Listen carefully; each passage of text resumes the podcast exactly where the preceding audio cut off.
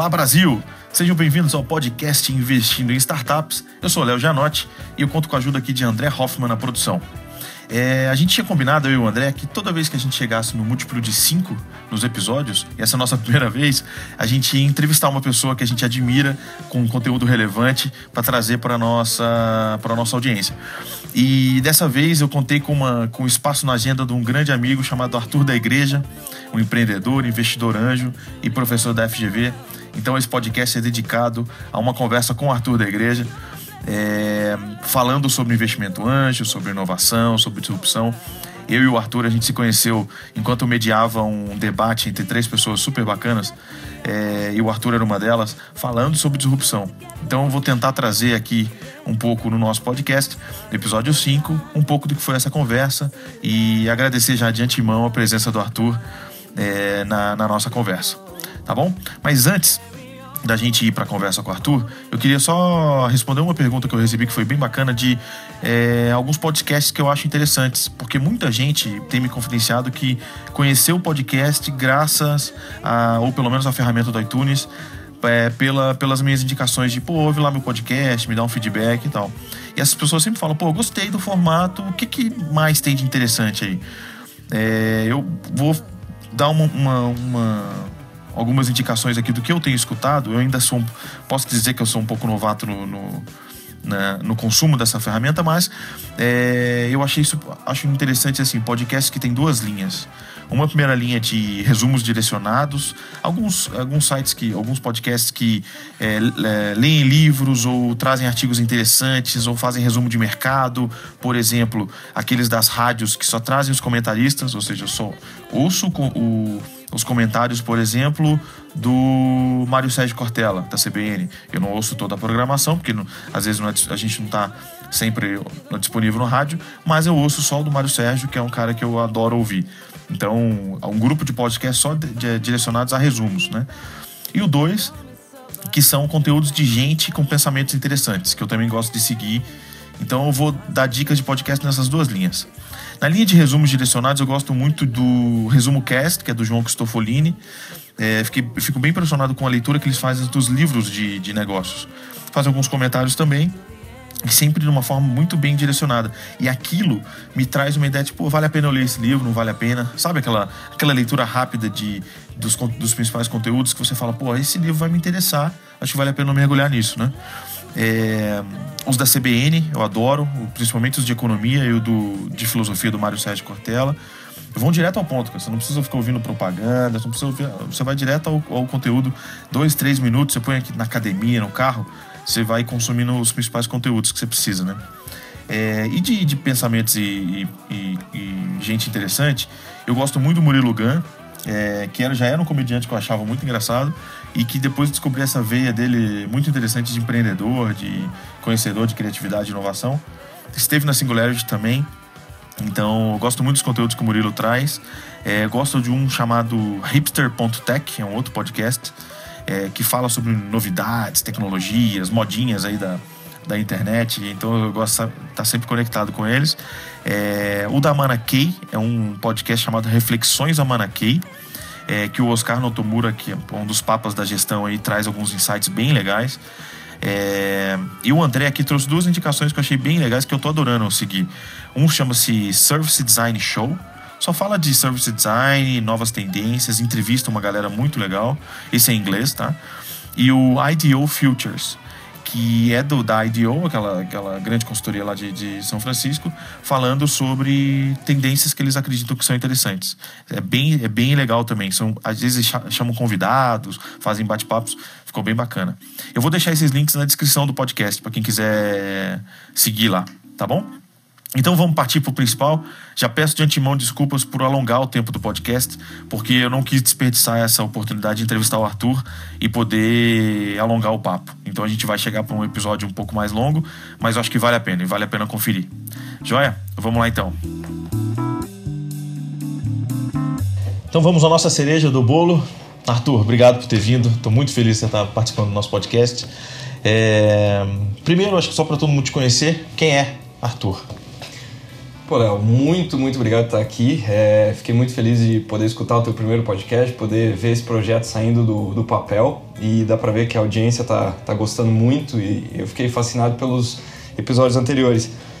É, bom, como estávamos conversando, acho que o que mais define hoje eu virei uma espécie de nômade atrás de tecnologia e bons negócios. Então, é, eu sou empresário também, investidor e, e faço parte da FGV. E viajo ininterruptamente procurando novas ideias, novas tecnologias e conectando elas. Então, é um resumo é, seria isso. O nome digital é um conceito e agora eu consigo vi ver vivo o nome. Eu nunca tinha encontrado um. Então é muito bom, muito bom ver isso. E eu e o Arthur a gente se conheceu, gente, num evento sobre disrupção. E é irresistível que a gente faça esse bate-papo sobre disrupção de início. Arthur, fala para mim, o que é disrupção na sua visão? Disrupção é exatamente essa. Eu gosto muito da, da visão do, do, do Salim Ismail, né, lá da, da, da Singularity, no, do livro dele, o Exponential Organizations, né? É, quando ele fala que disrupção é quando você vê uma tendência que passou por um tempo desacreditada, ou não, mas ele, ele passa por esse disappointment curve, esse período de todo mundo fica, caramba, será que essa tecnologia, essa plataforma vai pegar? E quando ela ataca um modelo de melhoria incremental, de evolução incremental, ela está tão acelerada que ela destrói esse mercado. Então, para mim, disrupção tem, tem dois aspectos. Primeiro, uma velocidade de crescimento que é absolutamente exponencial. E o segundo, a gente está vendo ataque é, transversal em mercados. Isso eu consigo ver como disrupção. O que é esse ataque transversal? É, quem está revolucionando transporte não é empresa de transporte. Quem está revolucionando banco uhum. não é uhum. empresa de banco. Então, é, disrupção é a chegada muito brutal de um novo modelo de negócio ou plataforma e num mercado que não esperava por isso. Que muda a forma como as pessoas faziam o negócio naquele determinado mercado. Absolutamente, absolutamente. E não necessariamente o protagonista daquele mercado no dia anterior é ele que produziu essa inovação. Pelo, pelo contrário, ele pelo é um contrário. cara completamente pirata aquele mercado que trouxe essa disrupção. Exatamente, porque ele. Os dois componentes principais, Léo, que eu consigo visualizar hoje, é, primeiro, exatamente, quem está de fora consegue ver isso com mais clareza, então consegue ver um mercado com uma cadeia muito longa ou com players muito grandes e ele, por ser um outsider, por ser um pirata, uhum. ele ficou pensando como é que eu destruo todas essas regras que foram criadas por eles. Então, como esses players criaram essas regras, para ele fica muito mais difícil enxergar como quebrá-las. E esse pirata, uhum. é, o dia a dia dele é esse: como quebrar essas regras, como quebrar esses processos. E esse pirata, às vezes, também não é um cara insatisfeito? Não é um cliente insatisfeito ou um fornecedor insatisfeito que fala: eu estou cansado dessa, dessa cadeia de logística complicada ou não está conseguindo se reservar um hotel. O que, que você tem ouvido hoje dos, dos caras que produzem essa inovação? O que, que motivou mais eles? Assim? Ah, com certeza. É, também participou desse, desse evento muito, muito legal que você mediou. É, aliás, um dos, dos pontos altos do evento foi exatamente a, o conjunto de perguntas que você estava fazendo, então por isso que uhum. criou esse, esse link, achei muito inteligente. E uma coisa que o, que o Vitor falou lá, que você também já citou num podcast anterior, é se apaixonar pelo problema. Então, o fato do usuário já estar tá sofrendo com isso e ele se dá conta de que muita gente também deve estar tá sofrendo com isso, ele começa a sentir que isso é um grande potencial para disrupção. É muita gente insatisfeita com o modelo que está obsoleto. Entendi. E o que você tem? Você acabou de voltar do Vale, a cabeça está fresca é, em relação a isso. Por que você acha que o Vale consegue identificar mais a disrupção do que a gente no nosso dia a dia aqui no Brasil? É, é, veja, uma, uma coisa que eu vi lá há 10 dias atrás e fiquei fascinado é o fato de que me parece que está acontecendo uma virada de que antes, por concentração de capital, enfim, por posicionamento, as grandes conseguiam dominar as médias e as médias as pequenas. Uhum. E tá ficando claro que agora as pequenas conseguem atacar as médias e as médias estão atacando as grandes. Então, quanto maior a empresa, quanto maior o monopólio, é, sei lá, 30, 40 anos, isso era uma coisa muito boa. E hoje eu estou ah. vendo exatamente como risco. Então, é, o que a gente via como evitar risco, que era ser uma empresa muito grande, a empresa grande ela está visando sustentabilidade. Uhum. É, Para mim, uma, um, um paradigma que está mudando agora é que ser grande é ser visado, é ser atacado. É. E um dos motivos que eu vejo isso acontecendo no Vale é exatamente todo esse ecossistema é criado para criar possibilidades rápidas para quem é pequeno. Então, para quem é pequeno, para quem é rápido, uhum. tem rápido acesso a capital, rápido acesso ao networking e rápido acesso a mercados, como tudo lá nasce para ser global, esses são ingredientes que ajudam essas pequenas empresas a criar disrupção de uma forma mais fácil. Aqui no Brasil a gente também sabe. É, não sei se você concorda com isso, mas aqui tem muito mais incentivo para não empreender, para não claro, causar claro. inovações tão brutais. E lá o, a, o sistema de recompensa está voltado para isso. É, e na verdade aqui a gente sofre e muita gente fala que, pô, vocês ficam idolatrando o Vale. Eu acho que, pelo contrário, o que a gente está falando aqui é, é, um senso de realidade, né? Uhum. Eles vivem uma realidade e souberam aproveitar esse conjunto de características. Perfeito. E a gente aqui lida com as nossas características. Muita gente fala, pô, investir no Brasil com custo de oportunidade muito alto, pô, os caras lá estão com taxa real de juros negativa. A gente aqui trabalha com 14%, real 6%. Então, como é que a gente iguala isso? Porque a gente tem muito mais oportunidade de disrupção do que os caras têm. Claro. Em termos de, de, de qualidade claro. de infraestrutura, uma série de serviços. Claro. O que eu ia te perguntar, assim, no Brasil, uhum. é, dos empresários brasileiros, se a gente pudesse dividir aí, você que transita por vários ambientes, o que, que você tem visto dos médios e grandes empresários focando em disrupção? Qual é a preocupação e quais são as soluções que eles têm encontrado?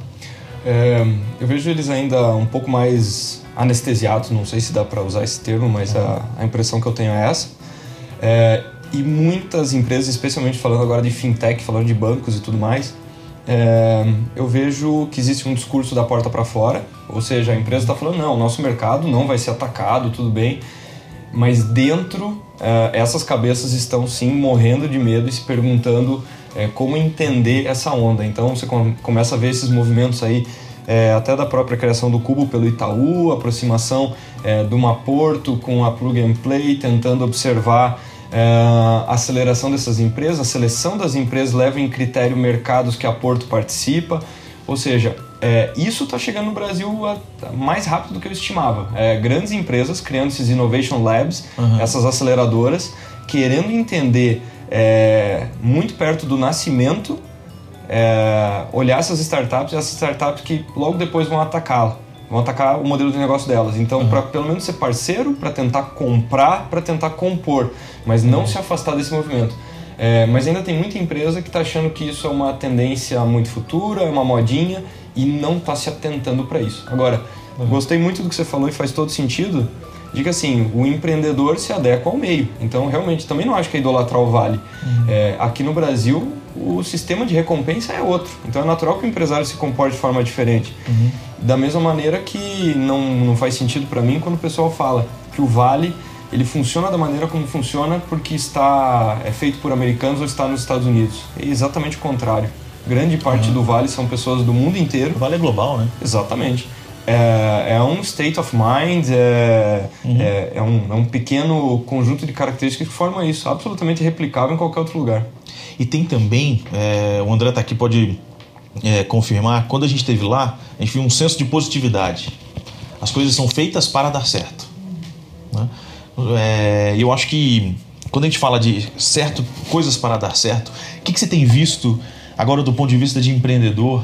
Quando você vê empreendedor, empreendedor produzindo disrupção, pensando que a gente está aqui uhum. tentando achar as novas oportunidades de investimento. Uhum. Quando você identifica uma nova oportunidade, gente, uhum. só para pontuar, o Arthur também é um investidor anjo, então está sempre olhando boas oportunidades. Quando você encontra uma oportunidade, o que, que te chama a atenção? É, bom, um, um, também trazendo um pouco do gancho da, da tua última pergunta, é, é, é legal ver o Brasil também como grande oportunidade para isso. Então é errado ver que o Brasil, bom, então ele está atrás do Vale. Eu acho que para disrupção é exatamente o contrário, porque grande parte dos nossos modelos são mais engessados. Então, aí tem muita oportunidade para disrupção. É, Leia-se, uhum. um caso que está próximo da gente aqui, eu próprio contabilizei. Uhum. Então, é, trazendo também aquilo que o próprio Pio Martins falou no nosso debate lá, é, as regras contábeis brasileiras vêm praticamente inalteradas desde 1910. Então, a partir da hora que você vê um grande mercado muito engessado, muito regrado, está perfeito para ser atacado. Então, o que, que eu estou olhando hoje? Exatamente mercados é, que tem dominância de grandes empresas, uhum. onde elas acreditam que exatamente essa dominância vai perpetuar a atuação delas, e eu acho que é exatamente certo. o contrário.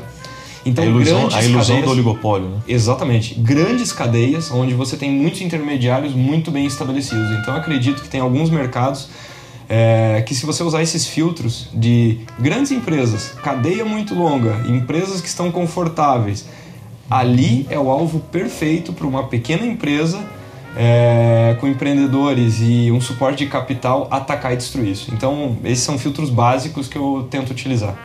E eu tinha, agora você me lembrou de um grande mentor que eu tive, ele já não está mais, mais com a gente, mas ele, professor Belmiro Valverde, ele tem um livro chamado O Brasil Não É para Amadores. Perfeito. Porque esse conjunto de características limitantes de mercado aqui do Brasil produzem tantas oportunidades de, de, de investimento, de, de atuação e de disrupção, uhum. que uma, uma startup gringa vai ter muita dificuldade de fazer a venda aqui, ou soft landing aqui no Brasil. Uhum. Porque ela é um conjunto de características que só o brasileiro consegue entender. O Contabilizei nunca seria criado por um, por um gringo, por exemplo. Isso é fato. E, e esse movimento eu pude, pude perceber lá no Vale, é, passando por aceleradoras, passando por empresas, pedindo: bom, e aí, qual a visão de vocês de Brasil? E a visão é a seguinte: continua sendo um mercado é, que você conta é, na mão é, quantos mercados tem o potencial consumidor do Brasil. Então, longe de poder ignorar o Brasil, está todo mundo olhando para o Brasil. Pouquíssimos mercados têm a condição de, de o poder de compra e a população que o Brasil tem. Segundo, está bem claro agora para eles que exatamente o Brasil não é para qualquer um. Uhum. Mas então o que acontece mesmo nas startups que eu passei por lá, elas têm um brasileiro. Então elas têm alguém, um brasileiro, uhum. que eles falam o seguinte: eu preciso dessa ponte, eu preciso desse cara. Então eu passei por várias empresas lá de fintech, por exemplo, na, na Plug and Play, é, onde tem um cara do Brasil olhando a América Latina, mas muito Brasil. Exatamente por isso. E a questão do, das dificuldades, eu vejo ela se apresentando de uma outra forma, como oportunidade, mas não para todos é, porque, como você muito falou, o custo de capital já denota isso. Você vai fazer o valuation de uma empresa nos Estados Unidos e no Brasil, a dinâmica é completamente é. diferente por esses fatores é, macroeconômicos.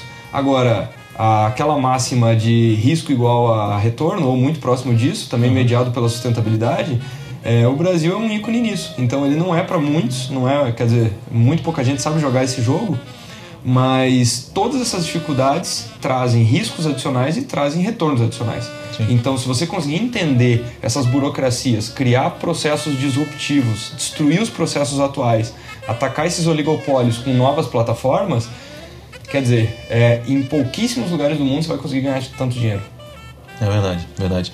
E agora perguntando para o Arthur investidor, uhum. quando você encontra um time que é capaz de entregar tudo isso que a gente está falando de disrupção, uhum. o que, que esse time tem? Puxa, é, o difícil aqui, me parece, é exatamente encontrar essa fome de, de, de, de empreendimento. É a pessoa que não está ali pelo. Uh, porque ela está recebendo mensalmente, enfim, que ela consegue ter essa visão de futuro tão clara. Então, que ela já consegue visualizar uma saída desse negócio, que ela consegue estar tá apaixonada por esse negócio de, de uhum. coração.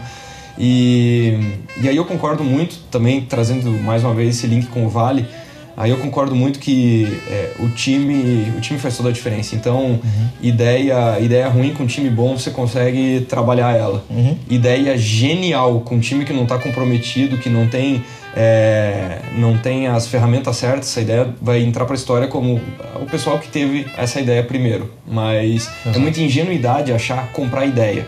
É muita ingenuidade. Eu participo de algumas seleções de projeto e o pessoal fala: essa ideia é incrível. Eu falo tão incrível que você pode ficar tranquilo que tem pelo menos outras é. 20 equipes nesse momento falando desse assunto. É muita ingenuidade achar que aquela ideia só nasceu ali. Inventou a roda, né? Exatamente. Então é, é muito ingênuo isso. E time bom, outra coisa, diversidade. É muito comum você encontrar por aí times onde todo mundo é muito parecido, não tem conflito de ideias.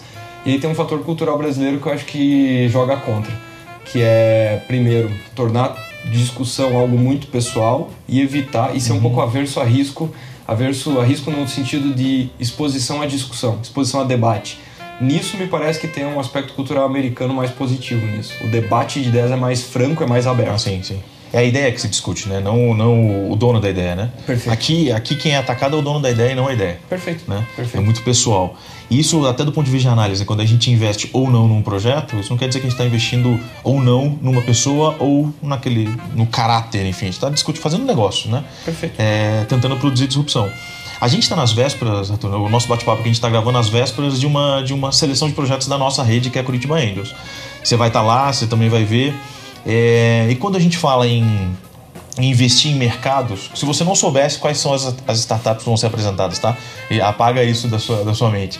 Legal. Mas sem preconceitos, que setores você quer ver disrupção sendo feita no Brasil?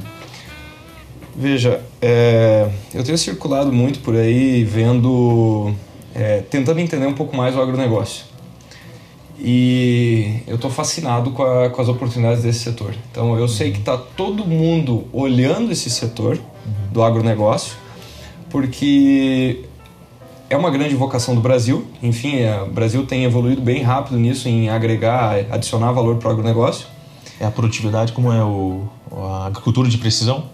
Foi é, última, é, foi é um dos componentes, é um tá. dos componentes. Mas também está ficando evidente, quanto mais eu aprendo desse mercado, é evidente a distância que existe. Então, o que eu, o que eu diria do agronegócio é o seguinte: aquilo que você comentou antes, de que o Brasil é muito difícil para alguém que está lá no Vale do Silício. Então, uhum. por exemplo, eu contabilizei não teria nascido em São Francisco. Uhum.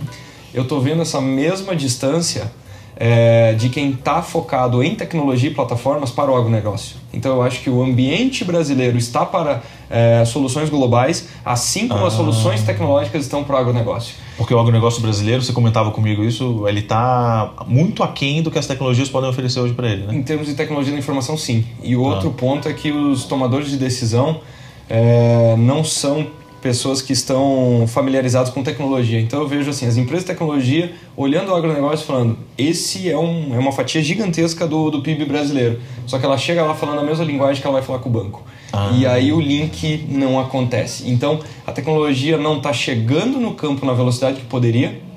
Então, honestamente, eu estou apaixonado por esse mercado porque, de novo, esse link. O Brasil é uma grandíssima oportunidade e dentro do Brasil tem uma grande oportunidade chamada agronegócio mas com a distância de entendimento aí de quem está tentando fazer esse approach. É, e é um, isso abre tanto uma oportunidade porque você tem gente controlando fazendas ainda de milhares de hectares no papel. Exatamente. Um setor onde se faz RP na nuvem ou se discute.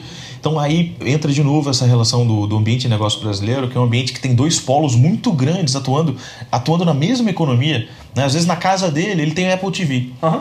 mas na fazenda ele controla no papel. Né?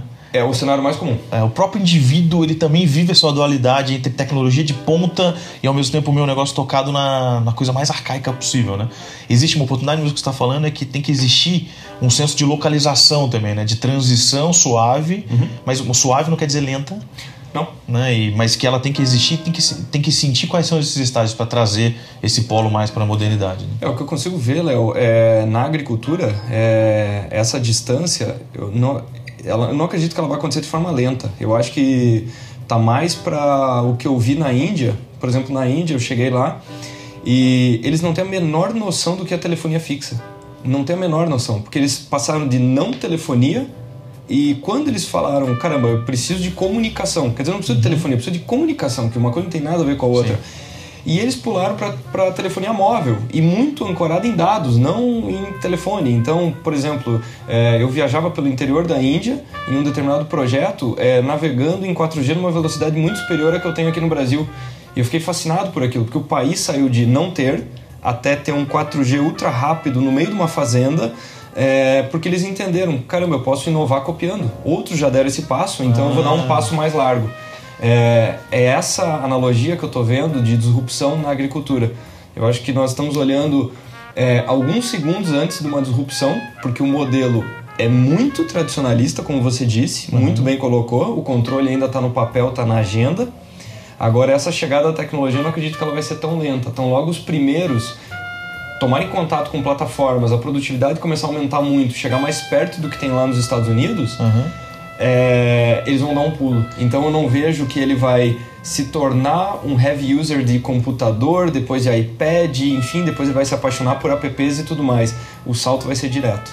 Ótimo. Então é quase que uma distância entre A e B, uhum. não é uma distância progressiva, mas sim em saltos, né? Exatamente. E é aí que a gente volta na, no, no conceito de disrupção, a hora que eu tenho uma, uma inovação exponencial. Quando eu não estou pensando em modelos lineares, ou seja, eu não estou criando o que, o que a Índia experimentou nas comunicações é uma, uma explosão exponencial justamente porque ela não adotou o sistema linear que os outros países adotaram. Então, nos Entendi. Estados Unidos, no Brasil, nós fomos passando paulatinamente por etapas porque aquilo é o que tinha à época.